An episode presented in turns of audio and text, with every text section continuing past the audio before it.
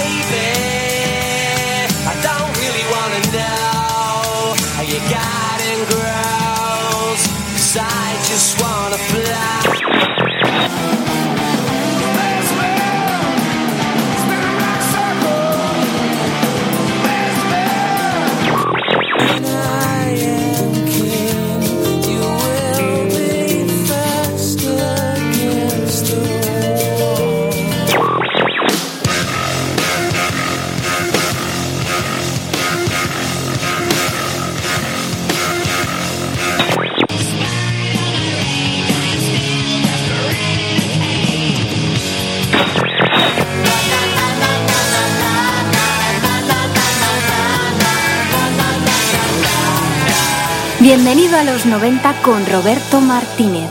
Hola, ¿qué hay? Muy buenas tardes. Sintonizas el 107.3 de la FM. Arranca, bienvenida a los 90.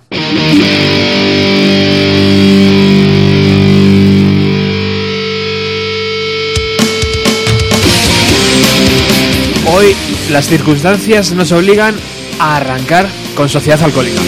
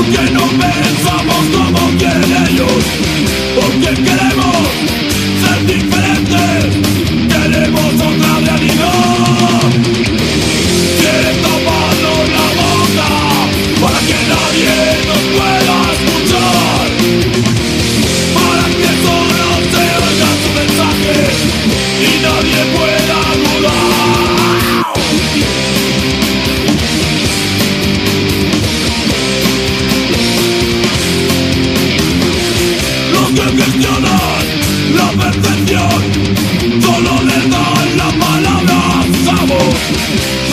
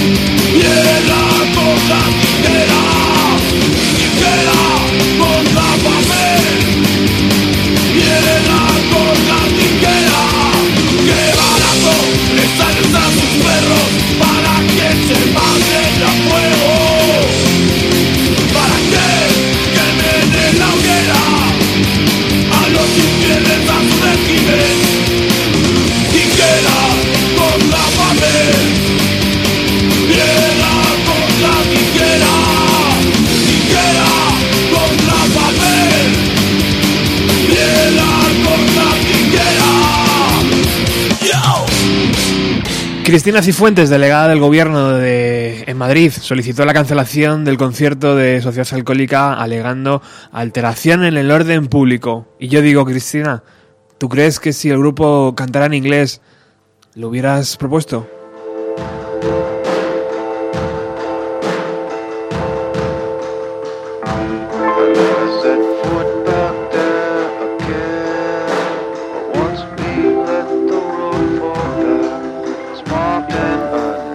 Que es el bajista de los Foo Fighters, Nate Mendel, ha lanzado un nuevo proyecto. Vamos a escucharlo.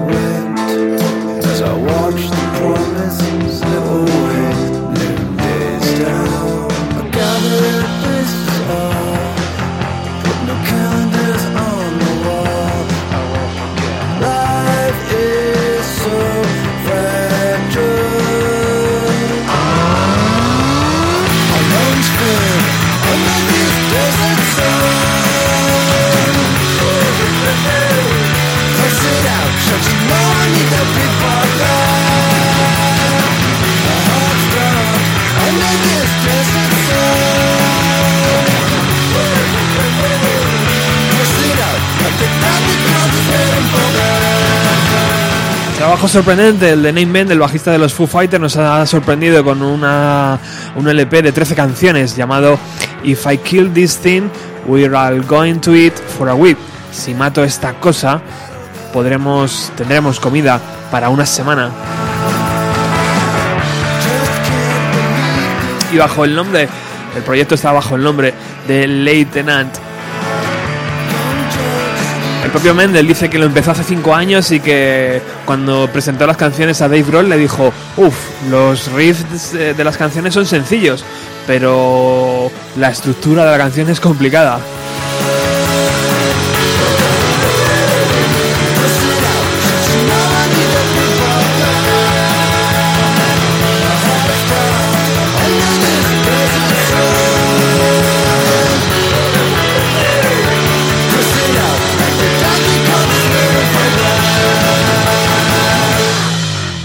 Mendel que dice que su banda favorita, la banda favorita de ahora mismo es Vampire Weekend.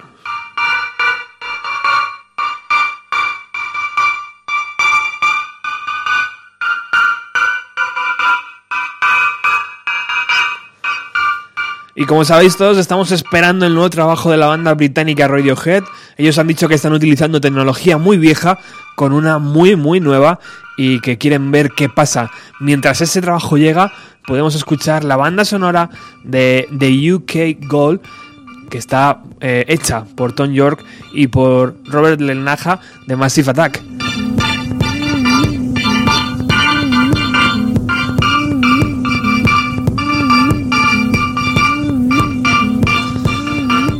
Esta, canción en concreto está también colaborando Johnny Gringot, el guitarrista de Radiohead.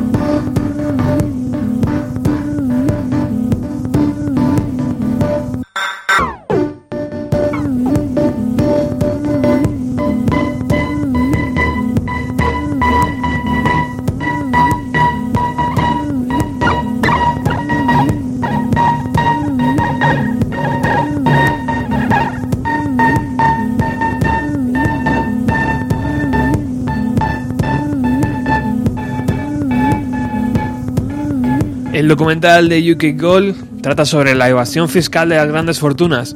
El propio Tom George dice, ¿para quién trabaja el gobierno?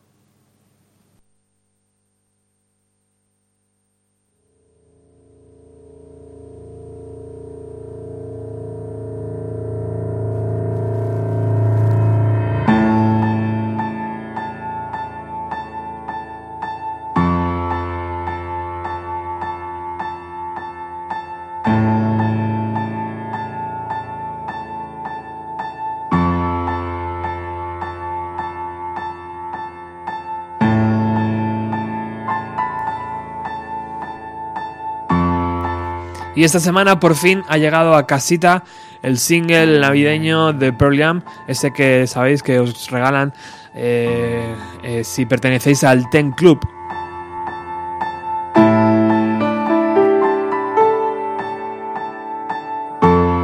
Y nos viene de perlas porque esta canción que estamos escuchando se llama Pendulum Morphosis y está compuesta por Jay Feynman que esta semana ha cumplido 52 años.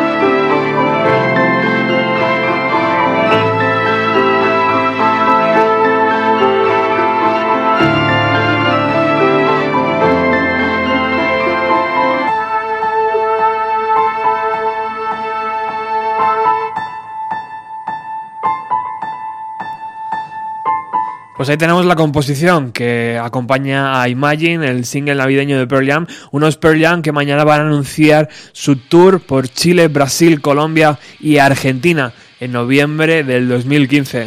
De momento, en España tendremos que seguir esperando.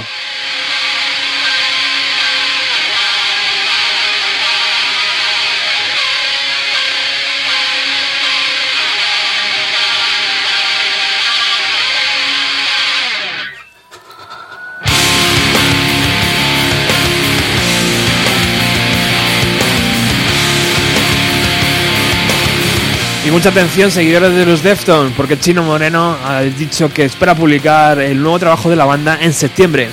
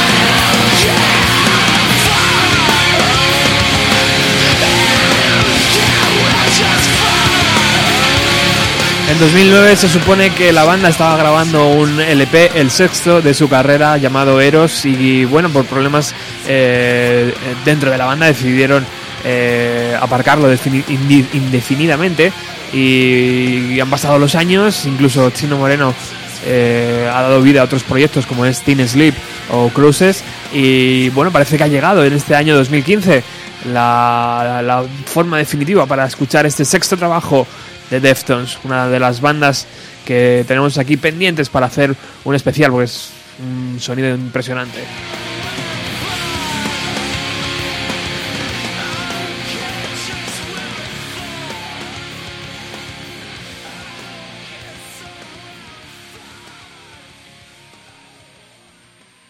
Y después de Defton y después de todo lo que estamos escuchando, vamos a escuchar a Zack Brown Band con una ayuda increíble en este próximo disco que van a lanzar. Chris Cornell, atentos.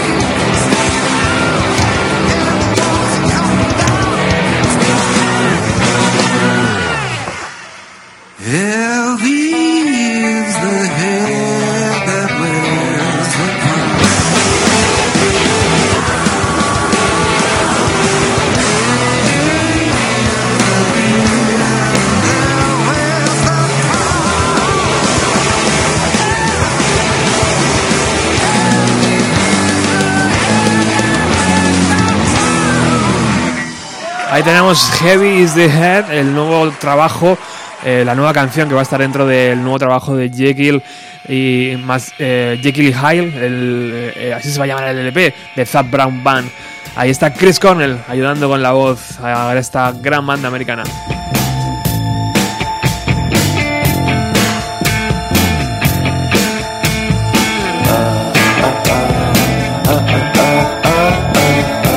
El EP saldrá en abril. Estaremos muy atentos y lo pincharemos seguramente en algún programa aquí.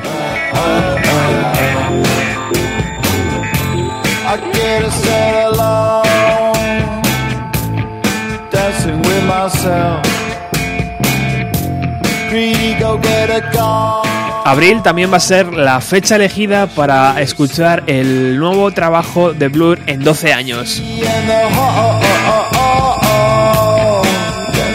Myself. I get into my bed, I do it to myself.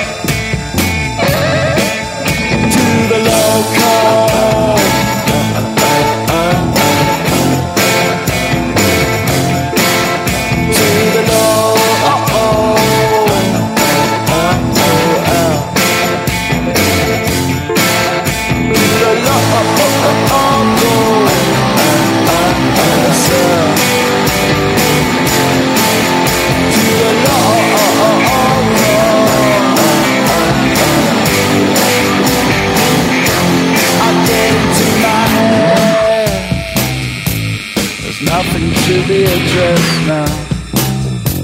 There's nothing to get up about, cause we do it all the time.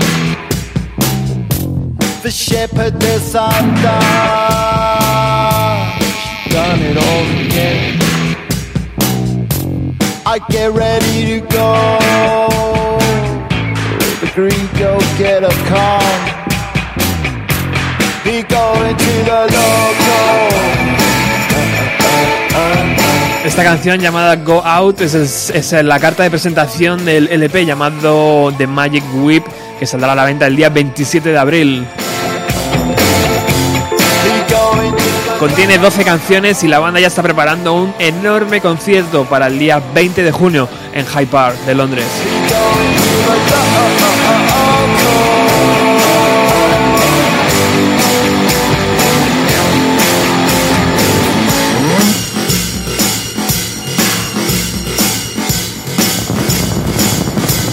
Too many Western men.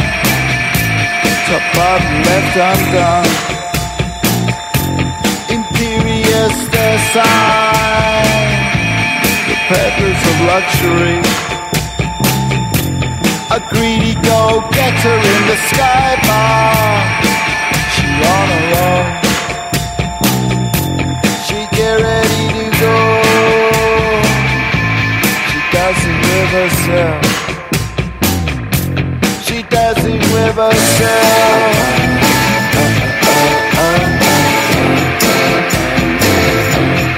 does it ever herself.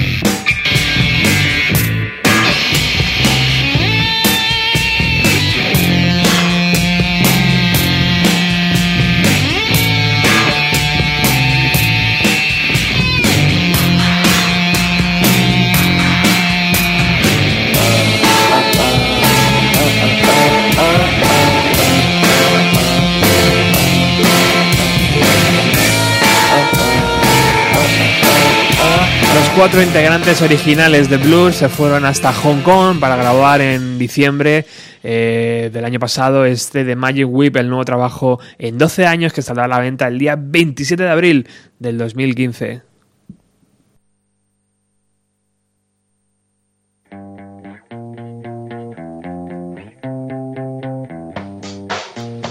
Y ya que hemos hablado de los Deftones, del regreso de los Deftones, del regreso de Blur, y de otras bandas, vamos a hablar también del regreso de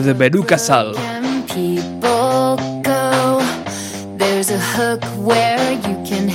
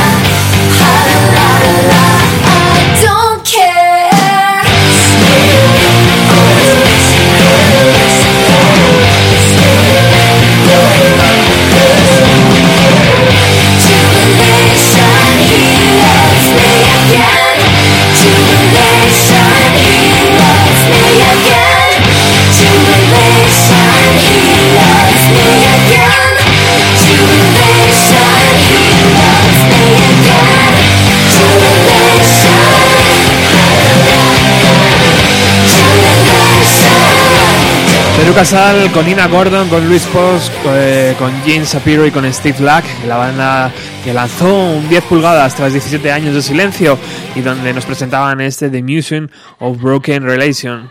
Así sonaba el regreso. Fue en marzo del año 2013 y han estado girando, girando. No han pasado todavía por nuestro país, pero esperemos que dentro de poco eh, pasen. Unas que sí van a pasar por nuestro país son nuestras siguientes invitadas.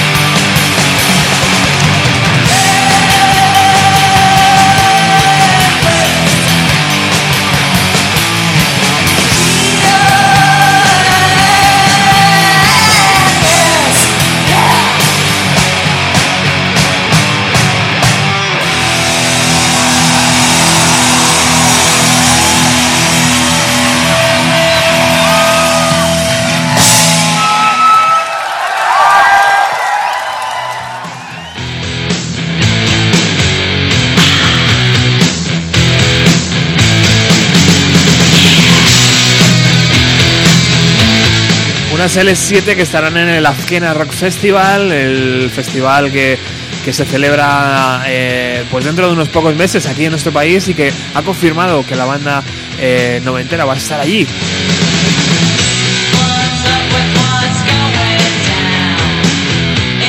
y ellas vuelven con mucha fuerza, han hecho un documental además de todo lo que significó aquellos años dentro de la década de los años 90 en sus vidas, hay un montón de conciertos, un montón de actuaciones que compartieron con Nirvana por ejemplo y bueno pues esperando a que todo eso salga y para poder comprarlo y para poder contarlo aquí.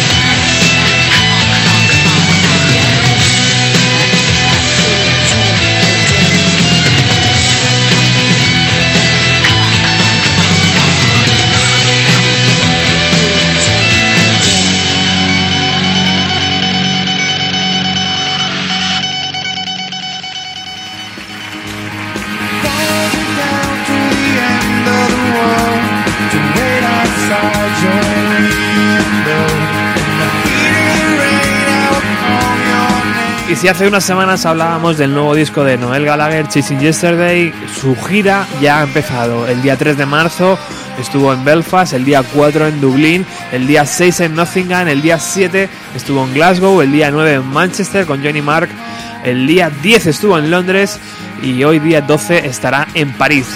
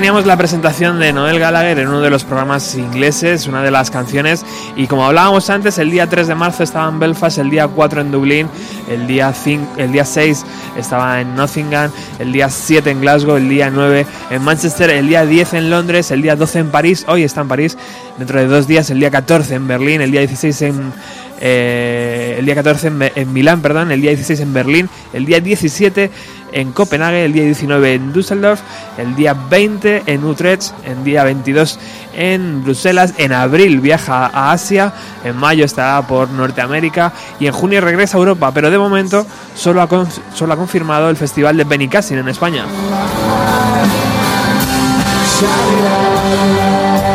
Pero nosotros tenemos la suerte de que uno de los amigos eh, de Bienvenido a los 90 estuvo ayer en el concierto de Londres. Y vamos a poder disfrutar de su experiencia en primera persona porque ya está al otro lado del teléfono. Hola, muy buenas tardes.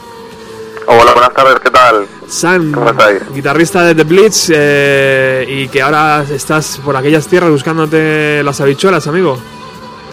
Sí, eh, llevo aquí ya un año, justamente hago mañana, y, y bueno, pues sí, eh, saliendo de casa un poco, ¿no? Y viviendo otras experiencias. Bueno, te- te- hace poquito además te pude ver en televisión, en cuatro, hicieron un reportaje eh, en, en la tienda del ganso donde estás trabajando y, y, oye, que estás estupendo, como siempre, claro. Muchas gracias. Sí, la verdad es que me pasan un montón de cosas graciosas, sí, vinieron unos reporteros del 4 a buscar gente y bueno, me conocieron y, y me, me han pasado un montón de, de casualidades curiosas de que estoy aquí, la verdad. ¿Y qué tal está la City? Pues muy bien, esta ciudad nunca para, o sea que... eh, A tope, ¿no? Increíble. No da tiempo, no da tiempo a, a acostumbrarse a los sitios que molan, los que están de moda, los sitios que abren, los sitios que ya tienes que visitar, o sea... Llevo un año aquí y me queda tanto por ver. Imagino que el nivel de conciertos siempre alto. Sí, altísimo. Yo aquí he visto cosas ya desde que estoy aquí bastante, bastante gordas. Y bueno, lo que se nos avecina este verano en Hyde Park ser fino, no sé si lo has visto. Sí, sí, hay por ahí cosas montadas que dan ganas de cogerse el avión. Sí, sí, sí, vamos, me da pena, ¿eh? Bueno, eh, San, has escuchado, imagino, el nuevo trabajo de Noel Gallagher eh, como buen seguidor del- de, Oasis y, Sí. y ayer estuviste, eh, eh, antes de ayer, perdón, estuviste en... Antes de ayer, sí, eh, el martes. El martes estuviste en el O2 de, de Londres. Eh, allí Noel Gallagher imagino que ofreció uno de los conciertos más intensos de esta gira porque, bueno, está jugando casi en casa, ¿no? Y, Y bueno, pues cuéntame un poco, ¿qué viste, tío? ¿Cómo, cómo fue la experiencia de, de llegar a los dos y ver a, a Noel y todo esto? Pues la verdad es que increíble. Eh, Como dices bien, desde el día 2 de marzo que salió el disco, lo he escuchado unas 100 veces, o sea, lo tengo estudiado. Y el O2 nunca había estado, nunca había estado en, en ningún concierto allí y es un sitio espectacular. Está muy bien, es, es más pequeño que el Paseo de los Deportes. No sé cuándo andará de capacidad el Palacio, pero creo que los dos eran como máximo unos 20.000. Pero vamos, eh, precioso. El sitio está bien comunicado, está en Greenwich, nosotros han llegado desde el centro de Londres apenas 15 minutos. Ajá. Y sí, se veía a Noel, a Noel Gallagher tocando en casa. Luego os contaré un par de bromas que hizo muy, muy estilo británico, pero Noel estaba a gusto, eh, la puesta en escena fue increíble como siempre. Y, bueno, pues no sé, pues, preguntándome cosas que, que quieras saber y te cuento. Eh, hay una foto, que yo no sé si es real, no sé si me lo puedes confirmar. Hay una foto eh, circulando por internet donde se, se recoge a un Noel Gallagher viajando en metro. ¿Es posible? Ni idea, O no, sea, la, no la he visto. A mí me parece curioso que, que, eh, de- además de- decían que iba de camino al estadio. A mí me parece que es complicado, ¿no? Que él vaya ¿En metro, a no ser que viva, no sé, a pocas paradas o algo así. No tiene sentido. Bueno, no sé. Pues, pues es complicado, pero estas cosas pasan en Londres, pues, porque parece mentira.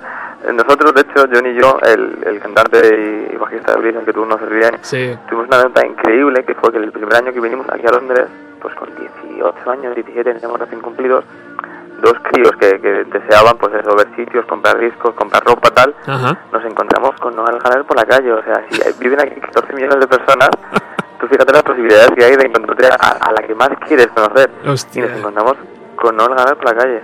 ¿Y qué dijo? O sea que, pues mira, fue una cosa tan rara que, que ni siquiera hablamos. Eh, él venía como una- de una nube de fans, algo así, saliendo de típico Sí. maraña de gente y nos dio. Entonces nosotros tan críos éramos que, que estamos al final en la calle y ni siquiera le dijimos nada. Entonces él era el que venía al final en la calle hacia nosotros, porque andaba justamente en esa dirección.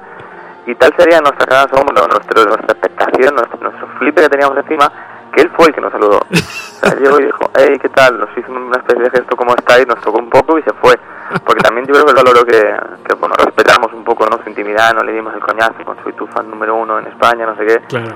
Y él llegó ¿sabes? con nosotros y nos saludó como diciendo, gracias chicos, sé que me conocéis, debéis de ser muy fan mío, pero me habéis... me- Y nos encantó esa anécdota porque porque mola un poco no dar el coñazo, no decirle, tío, me encanta tu música y tal. Yo que fuese el que diga, hostia, estos chicos me conocen, pero, pero se ha portado bien y les mando la abrazo. Es complicado. Y eso nos pasó el primer año. Es complicado no, no caer en la tentación, ¿verdad? De, de dar un poco la brasa. Muy complicado, muy complicado. Es como una tanta la puerta del colegio, yo creo. Bueno, pues efectivamente, pues la foto aparece un Noel Gallagher en metro exactamente como tú lo has descrito. O sea, nadie molestándole alrededor, él viajando en metro con sus gafas de sol y su chaqueta y, y bueno, parece real. Pero bueno, vamos al concierto, Sam. Eh, puesta en escena, tío, ¿cómo, cómo arrancó el concierto? ¿Qué, qué, qué vistes? ¿Pantallas, luces, lásers? No sé, ¿qué utiliza Noel Gallagher? Pues la puesta de escena fue increíble, de verdad. Empezó con una canción que yo me esperaba, empezó con Dos Damas, que Ajá. no la había tocado, creo, abriendo en los anteriores, no sé si me equivoco. Ajá. Y fue una que no me esperaba, la verdad, porque fue la cara B de, de The Hit of the Moment, ¿no? Sí. Que es, que es el primer single. Correcto. Que el vídeo es, bastante divertido, como todos los que están haciendo últimamente. Es la más la, la anterior chica que hacía el vídeo de Laila. Ajá. Y empezó con esa y me extrañó un poco. Luego tocó la de, On- de Ron Beach, que tampoco es una canción que me esperaba. Y luego ya sí que empezó con el Vaya Sonrean, que ahí se destapó el tío porque llevaba un coro de unas, no sé, 20, 30 personas. Ajá. Me gustó mucho el coro. Iba cada uno vestido a su, a su aire. Nadie iba con uniforme, ni iba en contras, ni iba tal. Él, yo creo que en ese sentido, eh, es ese tipo de persona que dice a la gente, oye, mira, venid como queráis. Y cada uno del coro iba con su, con su aspecto de calle. Una chica iba con un vestido, un chico iba con americana, otro iba con una camiseta de ACDC. O sea, que lo único que quisiese, el coro era muy, Qué muy digamos, muy heterogéneo. Y, y cuando empezó con el coro y arrancó fue increíble. Y luego ya la siguiente que tocó, si no recuerdo mal, fue Feria Way, Ajá. que es una versión un poco inusual Qué por lo que arranqué el concierto me pilló un poco diciendo, ostras, no me esperaba esto, porque lo que había visto yo y lo que me había comentado John hace tiempo es que, porque John, John también sabes que es muy friki y me, me Sí. estaba comentando justamente los, los inicios del concierto, no sé si fue en, en Dublín, ¿no? El primero que dio. En Belfast, sí. En Belfast, en Belfast, sí. Y teníamos el arranque aquí, aquí, aquí y me esperaba otra cosa, pero bueno, increíble. La verdad es que, que una buena de la leche. O sea, Bueno. los músicos que, que está llevando el batería, ese mismo con el que está tocando antes, el, bajista igual, que es el, el bajista de los Footballs. Y bueno, el guitarrista es, es una delicia, es un tío que, que toca todo muy sencillo, con muy buen gusto, no, no tienen ninguna de las dos guitarras un efecto excesivo, o sea, un concierto de rock básicamente lo que, La, lo que panta- ofrecieron. la parte de atrás con algunas eh, ilustraciones, ¿verdad? Algunas... Sí, la verdad es que es muy bonito, muy currado. O sea, no fue nada que me dio cuenta en el sentido de que cuando vas a ver a Muse no sabes si ver la pantalla o ver a Muse. No fue nada que distrajese, fue todo muy muy bien elegido, muy buen gusto. Cuando tocamos, por ejemplo, Away, todo se basaba en una especie de fotos pues, de esas diapositivas sobre Inglaterra, fotos de, digamos, una especie de recuerdo de cuando eras pequeño, tal, imágenes tiernas. Y la verdad es que las proyecciones estuvieron muy bien. Luego al final del concierto ya empezaron a hacerse un poquito más psicodélicas, cuando las canciones avanzaban de, de intensidad, digamos. Y, y ya el cierre, que fue el master plan, pues había una especie de, de lluvia, no sé si decir lluvia dorada, de, como una lluvia de, de confeti dorado, plateado, rojo, tal. Y, y claro, esas imágenes se mezclaban con las con las reglas de, de- de Noel y la banda, entonces quedaba todo muy, muy bonito, porque a la pantalla y parecía que estabas viendo una cosa que no pasaba cuando realmente cuando realmente en el escenario no, no, vi- no había ningún confeti, pero, pero la verdad es que sí, es increíble. La puesta de escena muy, muy, muy, muy currada. Y el, el coro, lo que te decía antes, Ajá. Es, posi- increíble, sí. es, es posible que, 30, que- 40 voces. es posible San que el concierto se grabara para un posible una, una posible edición en DVD. No tengo ni idea, la verdad. ¿No? ¿Vistes Sí que había cámaras? cámaras, porque claro, tienen que retransmitir todo por las pantallas que tenemos allí en el, en el O2, Ajá. Pero no tengo idea. Hombre, sería increíble, le, le quedó muy bien a, a Noel, la verdad. Ajá. Y la voz de Noel, la voz de Noel, tío, en directo, bien, ¿no? O sea, yo ya en la primera gira que hizo con el, con el primer disco, siempre bien. Eh, imagino que aquí, eh, perfecto, ¿no? Le viste la Riviera cuando, cuando vino a Madrid. Sí, Yo también estuve allí en el concierto. sí. Sí, muy bien. Lo que pasa es que lo cierto es que se, se nota que Noel eh, lleva todo el peso de, un, de una banda que está tocando durante dos horas. Cuando Noel cantaba con Oasis, pues eso, cantaba Masterplan o cantaba de repente eh, Acudai, lo que fuese en su momento, él estaba pletórico, él sacaba el bozarrón y ponía todos los pelos de punta porque era el momento de lucimiento, cantaba una de cada cuatro, una de cada cinco, Claro. depende. Y ahora se le ve, por ejemplo, que, que se, dosifica- un poco. Los falsetes, por ejemplo, ahora van a hacer subidas como en Desde From You and Me, cosas Sí. Ajá. pero es que claro, eh, no se puede hacer todo tan perfecto como en el disco, pero pero sí, no, él tiene un bozarrón y aparte la está conservando muy bien, yo creo, o sea, cuando he visto acústicos también de estas actuaciones que ha hecho ahora en, en radio y tal, Ajá. creo que transmite cada vez más, que, que, que sabe lo que hace bien, sabe lo que hace mal, no comete ex- excesos de, de subir tonos innecesarios a las canciones, sino que canta todo en su tonalidad. Y, y sí, la verdad es que pues eso, los pelos de punta, ya te puedes imaginar cuando, cuando vino Masterplan y cuando vino sobre todo Dul Buckingham. ¿Esta fue la última o cuál fue, cuál fue la última? ¿De, Masterplan? De Masterplan fue la última, ¿Sí? sí, de Masterplan fue la última. Hizo, Wow. hizo un, un, el bis, el bis empezó con Dul Buckingham. Ajá. Y ahí fue cuando también volvió otra vez el coro, que se había ido momentáneamente. Qué y bueno, bueno. pues es el momento preferido de todos los fans de Oasis y, y de prácticamente del hip hop de- del mundo. Este momento en el que Noel no canta y es el público que canta todo maquinario como, como el himno que es. Que bueno, pues ya sabes, ¿qué te voy a decir? Pero Qué grande. punta, me lo estoy recordando y me estoy emocionando porque fue, fue, fue la hostia, vamos. Oye, ¿y, fue, fue. ¿y qué tal eh, la, la gente de allí, la parroquia de allí? ¿Cómo, cómo le animan? ¿Cómo, ¿Qué dicen? Pues, pues la verdad es que muy bien. Yo estuve sentado porque llegué, llegué tarde por, por temas económicos, no pude comprar la entrada pronto y, y tuve que comprármela sentado. Es una cosa que al principio me da un poco de rabia, pero luego también se agradece porque salía de trabajar tal y dije, bueno, sentados tampoco estamos tan mal con 30 años. y, y la gente muy bien, la verdad. es eh, Lo curioso de Inglaterra es que hay gente muy bestia, muy bestia a los conciertos y luego gente clase media, gente mayor, digamos, o gente no tan veinteañeros, Ajá. muy respetuosa. Por ejemplo, si vas a un concierto de Libertines, la gente, cualquier cultureta de 40, 50, 30 años en la te va a decir, bueno, no te metas ahí, que es que es un que es, un- que es una locura. Y es que es verdad. O sea, aquí vas a un concierto de, de Libertines, de, de View, yo qué sé qué decirte, de, de un grupo fuerte y, y, y, y cañero, y la verdad es que hay muchos chaval en primera fila, no golpes, no tal, no sé qué. Pero a la vez, a la misma vez, cualquier concierto de gente interesante, pues yo qué sé, Nick Cave o de grupos pues como Noel, por ejemplo, el público es, ma- es mayor, sabes que la cultura inglesa es diferente, aquí los discos, la música es algo muy, muy venerado, Sí. entonces te, te- te encuentras con todo tipo de gente, ejecutivos, gente pues eso, gente como nuestros padres, Ajá. que van a ver a Gallagher porque, porque bueno, pues allí es, aquí es un cantautor que, le- que les flipa. Y el público muy, muy respetuoso, una anécdota muy buena, porque había gente al principio en las primeras filas, pues que siempre dan unos golpes y tal, Sí. Y había una peleilla y no les dijo, ¿qué pasa con vosotros? ¿Sois del norte o qué? Y la, la gente se empezó a reír muchísimo y dijo, no, no, tenéis toda pinta de ser del norte porque esto no lo hace nadie de Londres tal, como eres de Manchester, se puede permitir ese tipo de, de burradas, aquí los del norte tienen fama de, de muy brutos en la entrada, la verdad. Qué bueno, tío. Oye, San, y te puedo preguntar, ¿cuánto cuesta una entrada para ver a Noel Gallagher en Londres? Pues me costó 66 libras de entrada, ya te digo, estaba justamente el primer anfiteatro, estaba muy cerca del escenario, muy muy cerquita, pero creo que las primeras estaban por 65 libras cuando salían a- en, el, en digamos, en, en- Ajá. en- en el escenario. Sí, la verdad es que es un tema de las entradas de Londres que es un vicio. Ahora estoy pensando seriamente en, en ver a Paul McCartney, Buah, no sé si lo has visto. qué grande. Sí, actúa el 23 y 24 de mayo creo también en el O2. Ajá. y Bueno, tampoco ha salido muy caras, ha salido por 45 libras las más baratas y bueno, ya sentado tal, 100, 100 y bastante. Pero Ya. por 45 libras, si uno quiere estar de pie unas horas tal, me parece que ver a Paul McCartney por este precio, yo me, está, me estaba pensando comprarme las entradas para ver a Paul McCartney en Liverpool, pero... ¿Sí? Sí, por, por aquello de que es de allí y tal, pero bueno, no sé, ya veremos. Si voy te, te pego un toque y por favor, estaría, más. hacemos una paella. Bueno, pues eh, Sam, eh, nos has puesto, tío, la miel en los labios y, Sí. y yo creo que ha sido una buena foto de lo que ocurrió hace un par de noches ahí en Londres. Eh, yo creo que, que nos podemos despedir con la canción que tú dices que te puso los pelos de punta, que es Don't Look Back in Anger. Y, y nada, tío, pues vamos a ir, si quieres, haciendo aquí un- una pequeña colaboración. Vamos a ver si podemos eh, acreditarte para algunos conciertos allí. Podemos hacer algo aquí desde Radio Utopía. Vamos a poder una, una, una, una banderita española allí en Londres y a ver si cada jueves te podemos, o por lo menos una dos veces a- eh, al mes, te podemos eh, traer por aquí y hacer hacerte de comentarista, que lo has hecho muy bien, tío, para ser la primera vez.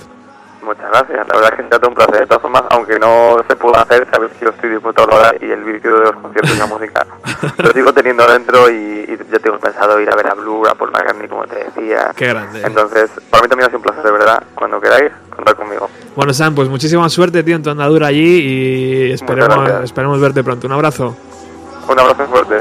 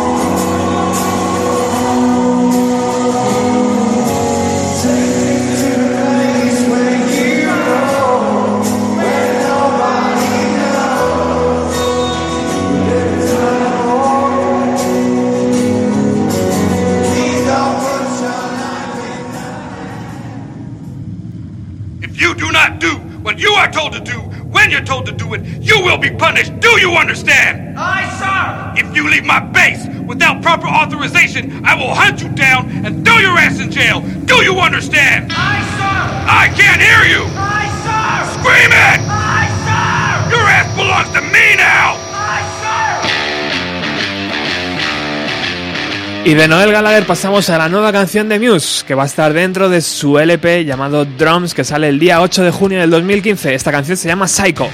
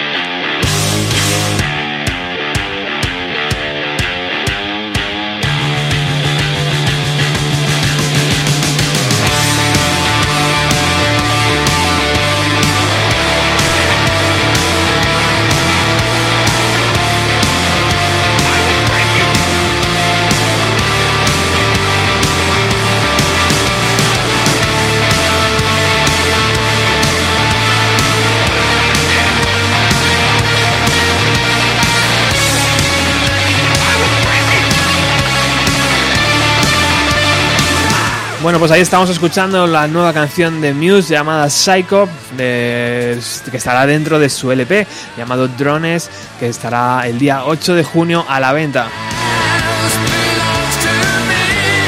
Y como anunciábamos en Facebook y en Twitter, hoy vamos a hacer un final de programa apoteósico, porque el periodista musical Rafa Cervera nos va a poder conceder unos minutos.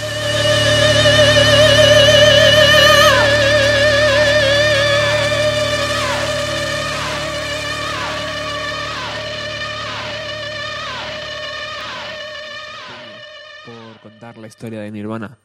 Y sin embargo, aquí sigo, intentando ordenarla.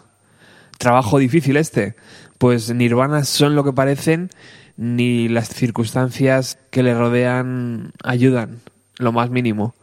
Trabajo difícil. Se trata de un grupo honesto, al que no le ha costado tanto trabajo ser famoso como conseguir que la fama no haga que se les malinterprete. A cada nuevo párrafo la historia da un respingo, resistiéndose al punto y final definitivo. En el aire, la gran interrogante. ¿Podrán superar su propio récord? Aun cuando la respuesta es casi tangible y que como el resto de la trayectoria del grupo gravita a miles de millas del conformismo. Eso me gusta y me hace volver a la adolescencia, a aquel 1978, al gran gruñido punk, justo cuando la adolescencia empezaba a despeñarse por la pendiente del tiempo. Imagino que de ahí mi pertiñaz empeño. Podría decir que la música de Nirvana me enloquece, lo hace, y que además, como curioso de estos asuntos, el suyo es un fenómeno que me interesa. Me quedo con el hecho de que, además de todo lo que ya sabemos, Kurt, Chris y Dave son un estupendo dolor en el trasero del negocio pop, un revulsivo necesario que, por encima de suspicacias, han triunfado en campo contrario. Comparto con Nirvana bastantes cosas y como ellos creo que lo- alternativo no ha de existir en circuitos restringidos. Creo en esa capacidad de incorruptibilidad o al menos creo que todavía es factible que se dé. Y por si todo eso no fuera suficiente, la música que escuchan y la que producen es la que ahora mismo mejor me sirve para identificarme. Así pues, estoy encantado de meterme de lleno, que no por reciente es fácil de indagar. La intención, aparte de rendir homenaje al grupo, es que este ensayo sirva como señal para que otros se animen a investigar en ese panel secreto que es la llamada música independiente o alternativa o underground o como se prefiera denominar. Quedan pues avisados los neófitos.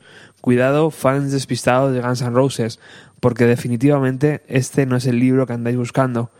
Aprovecho este respiro para manifestar mi agradecimiento por todo su apoyo, ayuda y cariño para con este proyecto a Michael Sandman, Cristina Arnaiz y el equipo de Running Circle, Mark Kikat, Jesús Rodrigo y a la gente de Caroline España, Emilio Ruiz y Napoleón Beltrán, a Carlos Ituiño y Kika Martínez y a Héctor Madramani por regalarme la copia de Blue. Así pues, una vez aclarado todo, sudo mi última gota de tinta y te dejo con la mayor historia del rock independiente jamás contada, la de Nirvana.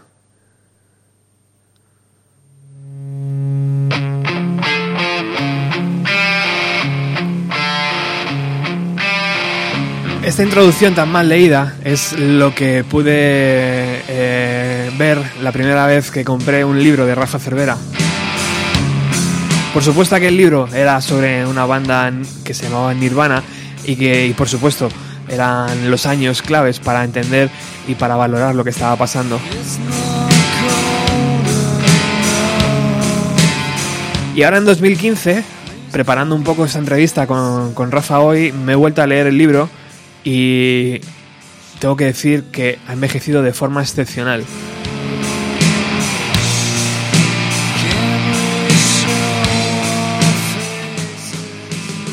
Muy buenas tardes, Rafa Cervera.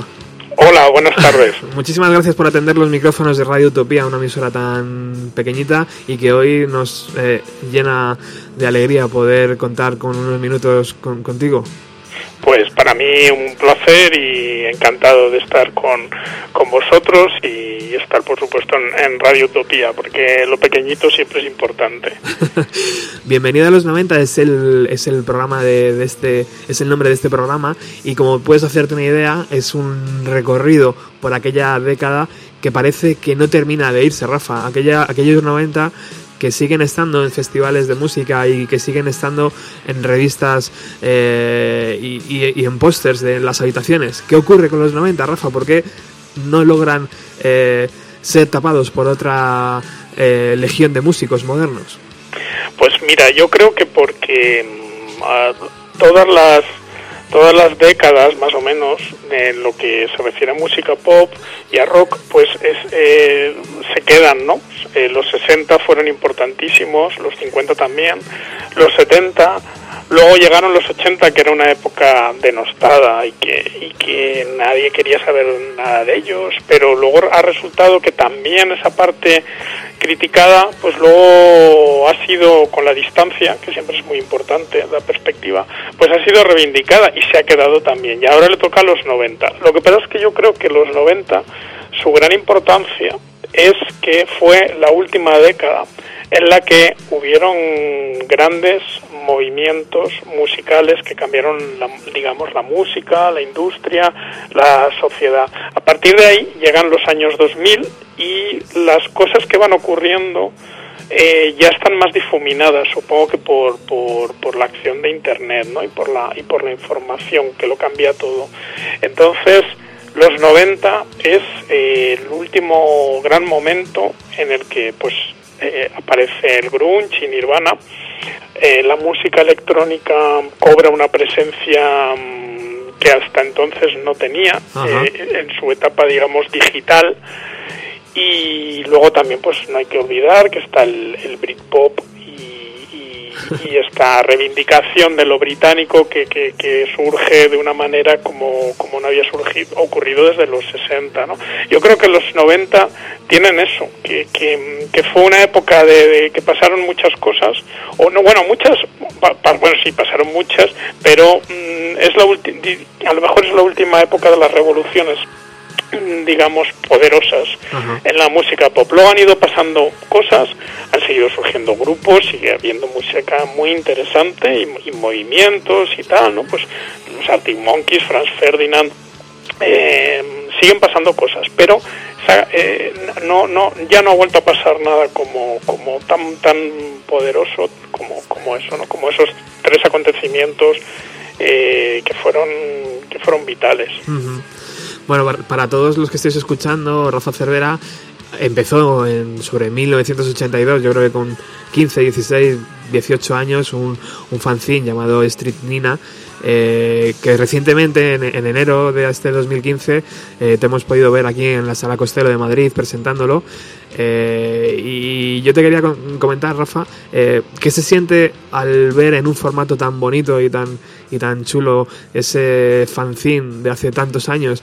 Eh, el título correcto creo que es Estrindina Fanzine de Ruidos y Danzas y está editado por, por FM. Eh, imagino que, no sé, para mí sería un punto, tío, ver hoy en día algo que empecé hace muchos años, ¿no?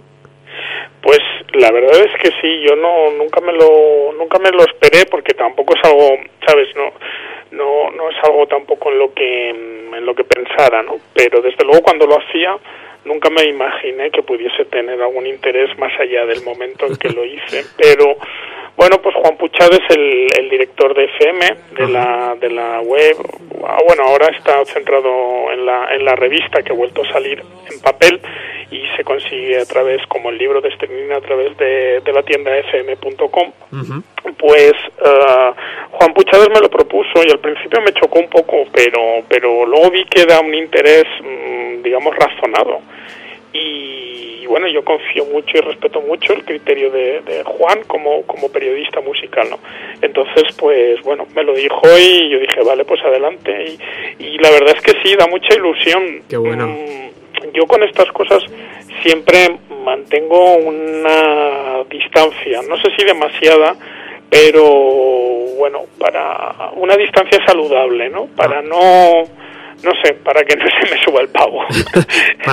Entonces, eh, me, me alegro, estoy contento, estoy orgulloso, pero eh, es un es, es- es- un, orgullo, me llena de orgullo y satisfacción como Juan Carlos, todas estas cosas, ¿no? Pero no intento no, no darle demasiado Ajá.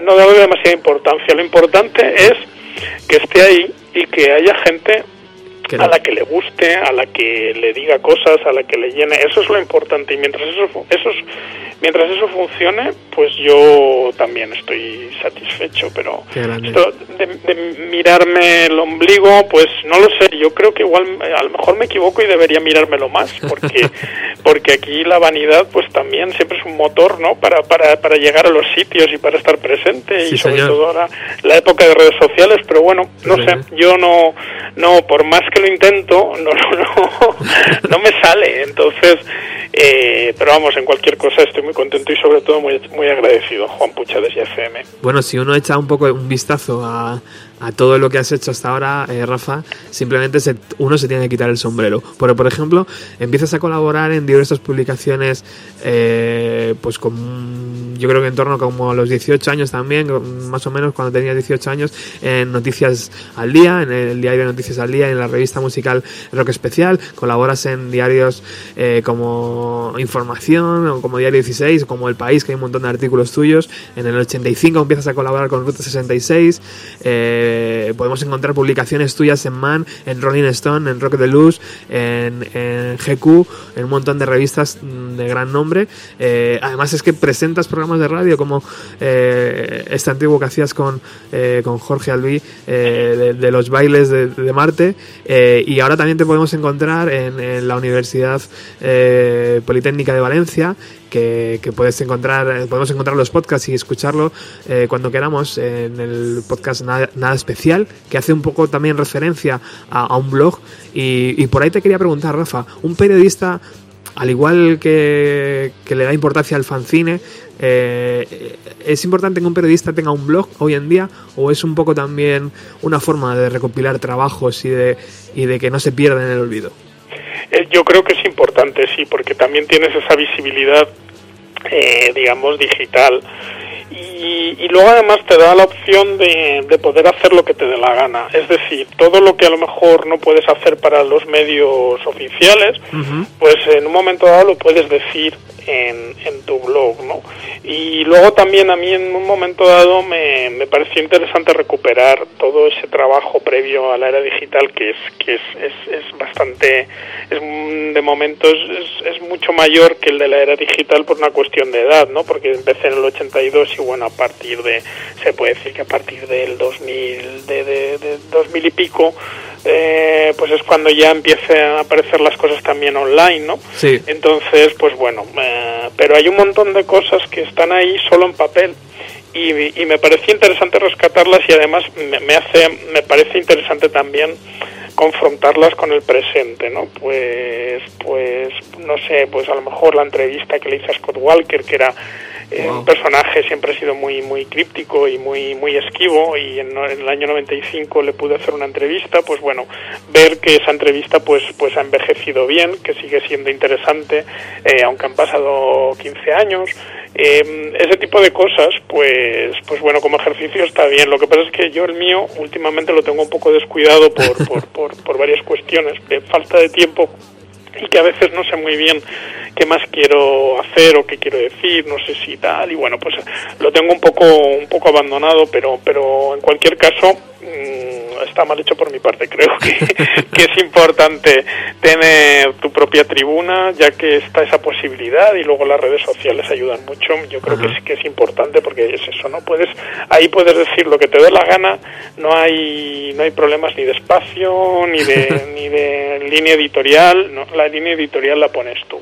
Exacto. Estamos en un sitio, en, eh, un día que vengas por Madrid, a ver si te puedo invitar aquí a la emisora, estamos en un sitio muy muy pequeño eh, donde todavía funcionan los fanzines. Eh, Rafa, ¿tú crees que hoy en día tiene sentido eh, el fanzine, el, el formato fanzine? A ver, yo creo que sí, aunque existan los blogs, yo creo que sí, eh, por lo que tiene de, de romántico, ¿no? De, bueno, de ponerte a hacer una cosa tangible y, y que tenga pues eso una forma una forma física y que se pueda vender en un sitio y verlo y tal. Yo creo que sí, lo mismo que hacer singles, lo mismo que hacer LPs, lo mismo que hacer casetes, ¿no? Claro. Yo creo que sí, o sea, eh, porque veo que cada vez hay más demanda de todos estos formatos que hace poco, hasta hace no mucho, se consideraban obsoletos, ¿no? Que la gente, y supongo que sobre todo la gente más joven, tiene curiosidad por aquello que no ha conocido y que y que ya no se hace. Entonces cuando alguien lo hace pues pues parece como que hay una demanda y eso está está muy bien. Entonces yo creo que sí que tiene que tiene que tiene sentido no aunque solo sea por llevar la contraria que era también un poco el espíritu y siempre ha sido un poco el espíritu de los fanzines desde el principio de los tiempos. Sí, verdad.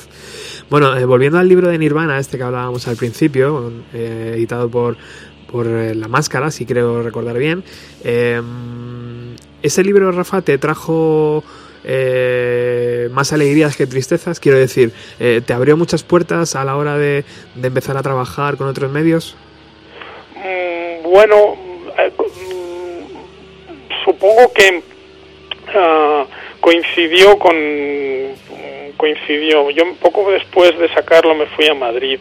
No no sé si el libro en sí me abrió puertas. Lo que sí que me sirvió es para un poco eh, coger fuerza, en el sentido de que estaban pasando un montón de cosas muy interesantes que luego se demostró que iban a, a renovar eh, el, el rock y, la música pop y entonces bueno a mí yo con, con un poco siguiendo un poco el- esa introducción que has leído es, es el reflejo de lo que a mí me pasaba no de repente eso te da como un empujón no y, y te da ganas de, de, de seguir investigando no es que las hubiese perdido pero de repente es como yo qué sé pues me imagino cuando estás haciendo surf que yo no soy surfista y de repente ves que viene una ola enorme no pues supongo que la que la quieres cabalgar no Claro. eh, pues esto es lo mismo. De repente viene una ola y, y te pilla de sorpresa, pero pero quieres estar ahí en la cresta.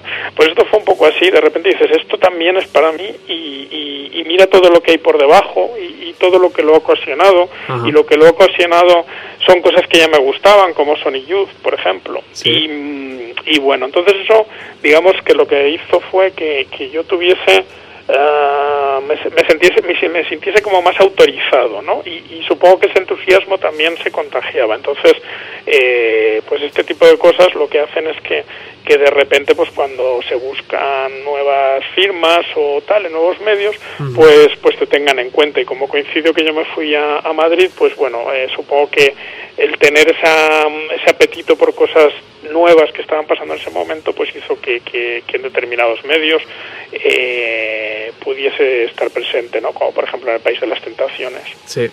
Eh, y ese, ese libro, Rafa, yo creo que ha envejecido muy bien, te lo digo en serio. Lo estaba releyendo estos días y exactamente es la historia de la banda, con muchos detalles que yo creo que en 1993-94 no eran fáciles llegar a ellos.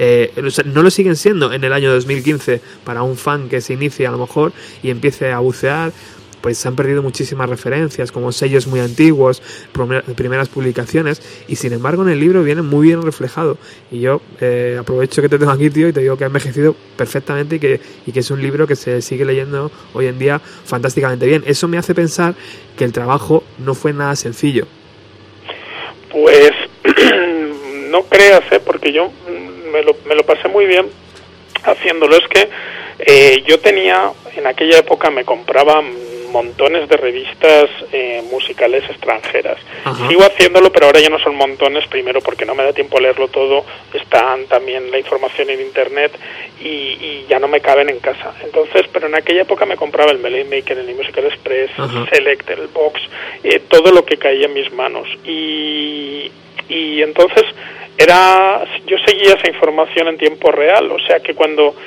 de- empecé a hacer el libro o cuando decidí hacer el libro eran temas sobre los que yo venía eh, leyendo y escribiendo en, en Ruta 66 sobre todo Ajá. y bueno, lo único que tenía que hacer era mirar en mi archivo, seleccionar el material y eh, sacar la información de ahí, ¿no? Pero era algo que, que, que ya estaba en mi casa, o sea, que era fácil, ¿no? Lo que pasa es que ah, pues bueno, supongo que, que, que era demasiada información. Tú dices que, que, que ha envejecido bien, yo te lo agradezco, te lo, te lo agradezco mucho y me, y me alegro de, de, oír eso. Yo mm, eh, no sé si sería capaz de leerlo ahora. El libro, cuando estabas leyendo la introducción, al principio decía, es, al principio de todo decía, ah, eso, pues lo que está leyendo no sé lo que es, pero, pero tiene gracia. Y luego, a medida que avanzabas, me he dado cuenta, digo, ay, que me parece que esto debe de ser del libro de Nirvana. y no es que me haya parecido mal, ¿eh? pero, pero bueno, ya he dejado de mirarlo, de escucharlo con, con, con objetividad. Ya he dicho, Claro. uy, bueno, pues si, si es mío ya no sé yo. Pero vamos, que, que yo tengo siempre este problema, no, no sé, no, no soy un buen, un buen crítico, no soy un buen analista de, de las cosas que hago. Es- Entonces, vuelvo a lo que te decía antes con, con estricnina, ¿no? Eh, si hay gente que piensa que, o sea, si alguien, pues como tú, que me imagino que, que, que, que es un tío eh, mucho más joven, lees ahora ese libro con toda la información que ha habido ya a partir de ese libro, Sí. eh, sobre Nirvana, todo lo que se ha sabido sobre Kurt Cobain, las películas, los, bueno, todo. Sí, ¿no? sí, sí. Y, y, y te parece interesante, pues yo lo doy por bueno, o sea, quiero decir que, que yo feliz y encantado, ¿no? Créeme que es bueno. Y es, y es complicado, de hecho, conseguirlo. He estado, yo le tengo el de, el- el- la edición actualizada, pero he estado buscando para ver si podíamos hacer algo hoy en el programa con él, pero es muy complicado conseguirlo. Eh, bueno, siguiendo un poco con tu currículum, Rafa, ah, estuviste trabajando eh, como guionista en un programa llamado Graffiti para la televisión de Valencia y, sobre todo, en el que me interesa a mí es el de los conciertos de Radio 3 desde 1998. Eh, una etapa donde eh, nos toca de cerca porque este programa, eh, no sé si lo sabes, pero si no te lo digo, eh, cuenta con la ventaja sobre muchos otros programas de radio que eh, podemos imitar a Paco Pérez Brián y de vez en cuando nos viene por aquí por el estudio y nos hace una tarde de radio gloriosa. Eh, ¿Qué me puedes contar, tío, de aquella relación con Paco? Pues mira, Paco cuando lo hicieron director de, de Radio 3 en el año 98, pues eh, me llamó para ver si podía colaborar con, con él, ¿no? Y entonces, bueno, pues eh, al final la, la- la, mm, un poco la fórmula fue, pues eso, estar presente en los conciertos de Radio 3, que es una iniciativa que, que fue suya, y bueno yo estaba escribiendo guiones y también pues echando una mano no a nivel de asesoría aunque en aquella época pues pues lo- lo- los contenidos los decidían él eh, y también con ayuda de Lara López pero bueno pues Ajá. de repente si había alguno así que yo decía mira pues igual este tal no pero vamos que, que, que sobre todo los encargaban ellos no y pues fue una etapa que estuvo muy bien porque mm, los conciertos de Radio 3 eh, que ya digo, es cosa de Paco Pérez Brián, y es, es una iniciativa de estas que era muy modesta, no teníamos mm, apenas presupuesto, o sea, el presupuesto era mínimo, se grababa como se podía, pero eh, conseguíamos cosas que estaban muy bien, pero no me refiero solo a los nombres, ¿no? sino que llevar la tele en directo a, a- o sea, perdón, llevar la música en directo a la televisión a través de la radio, me parece que era una idea estupenda y, y que, bueno, pues que, a pesar de los horarios malditos que, le han dado siempre al programa, a pesar de los pocos medios, a pesar de todo lo que se le pueda criticar al programa, que como todo en esta vida tiene sus críticas, pero hubo un momento en la televisión española en que en los conciertos de Radio 3, y eso, insisto, se debe a- al entusiasmo de Paco Pérez Brián, pues eh, estuvieron Smashing Pumpkins, Ajá. estuvo Spiritualize, estuvo Placebo, estuvo Lou Reed, estuvo em, toda la gente que se podía, que pasaba por Madrid y se podía pillar para, para el programa, pues estaba allí y se marcaba conciertos de, de media hora, de 25 minutos, que eran gloriosos, pero no solo eso, es que muchas de las bandas del, del indie y de la música alternativa que ahora son, son importantes pasaron por allí desde grupos como que, que son de culto como Silvania hasta grupos como Fangoria en su en su resurgir eh, cuando cuando volvieron a, un poco a estar de moda gracias al disco con Subterfuge. Entonces eh, a mí eso, eh, haber formado parte de eso, me, me, me- pues también me llena de orgullo y satisfacción, porque esas cosas cuando las haces, eh, vale, pues sí, estás entusiasmado, estás en caliente, tal, no sé qué, pero luego, cuando pasa el tiempo y, y los conciertos de Radio 3 ya tienen unos cuantos años, Sí. te das cuenta de las cosas que se hacían. Sí, y ya sí. te digo, ¿eh? era modesto, eh, en fin, eh, bueno, eh, hay un montón de batallas que se pueden contar, que, que, que si las tiene que contar alguien y, y quiere hacerlo alguna vez, el, el, el, la persona adecuada es Paco, ¿no? Eh, pero ah, ya te digo, o sea, eh, eh, de- dentro de ese punto de heroicidad, eh, y de modestia, pero es que se hacían cosas muy chulas. Es que tuvimos Sí. a Lurri tocando mm, 20 minutos cuando al principio solo iba a tocar eh, 10 o 15 porque, porque era lo que había estipulado, ¿no? Y estaba tan a gusto que tocó porque estaba contento con el público y tocó eh, tal. Y bueno, pues eso, los Smashing Pumpkins estuvieron, estuvieron ahí, que además se pelearon en algún momento. Eh, Billy Corgan con, con, la, con, con la chica, con Darcy, ¿no? Qué y bueno. bueno, eh, pues no sé, o sea, eh, eso me parece importante, ¿no? Y, y luego la labor también de, de que se ha hecho para llevar la música de grupos nacionales, Sí. que por supuesto han sido muchísimos más, ¿no? Total. Entonces, eh, yo trabajé en la época de Paco, luego cuando Paco se fue yo dejé de estar también Ajá. y esos diez primeros años, que más o menos fueron los que los que estuve ahí, pues tengo muy buenos recuerdos y sobre todo del principio, de, de, de, de, de- de- de esos primeros, ¿sabes? Esos primeros dos Ajá. o tres años, ¿no?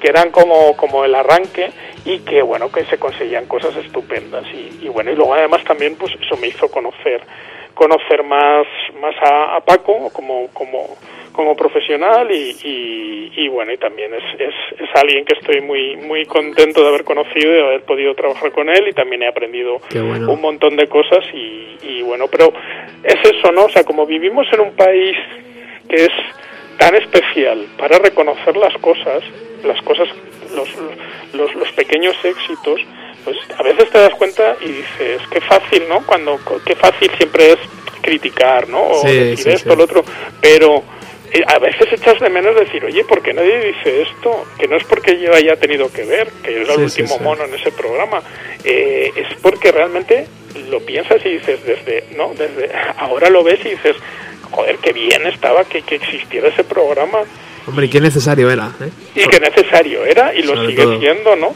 Pero, pero bueno, es decir, y cuando haces el repaso de todo lo que lo que había, pues oye, tener a Rosendo, que fue el que inauguró los conciertos de Radio 3, pues era un lujo y ahora más todavía lo sería, porque bueno, las cosas han ido muy a peor, entonces bueno, es un es un programa que yo creo que algún día espero que se le dé el, el, el- no sé el valor que, que tiene sobre todo en, en- y, y sobre todo que se recupere alguna vez pues no de Ajá. como Dios manda esos esos comienzos que fueron tan tan bonitos y, y repito eso fue una cosa de Paco y, y a él hay que agradecer Ha quedado, ha quedado claro. Bueno, Rafa, eh, son las 8 y un minuto, nos hemos pasado ya del tiempo del programa y tenemos que decirte hasta luego. Lo que pasa que a mí me gustaría, porque tengo aquí un montón de preguntas de gente que me las ha mandado para hacértelas, lo que pasa que es imposible porque ya nos hemos pasado de- del tiempo del programa.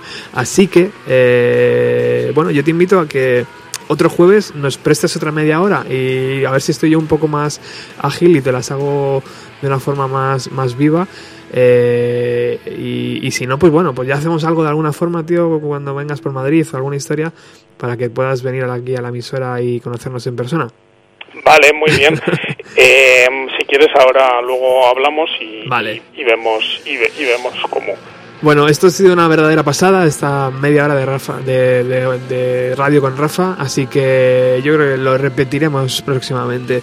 Eh, muchísimas gracias por tu tiempo, eh, querido amigo. Sigue trabajando también y, sigue teniendo, teniendo momentos tan alucinantes como los que leo a través de tus palabras. Y nada, pues eh, la radio sigue aquí y, te sigo a través de tu pequeño podcast también.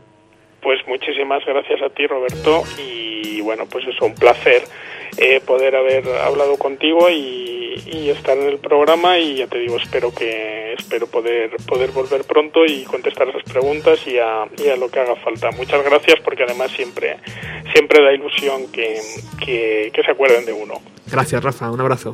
Otro para ti.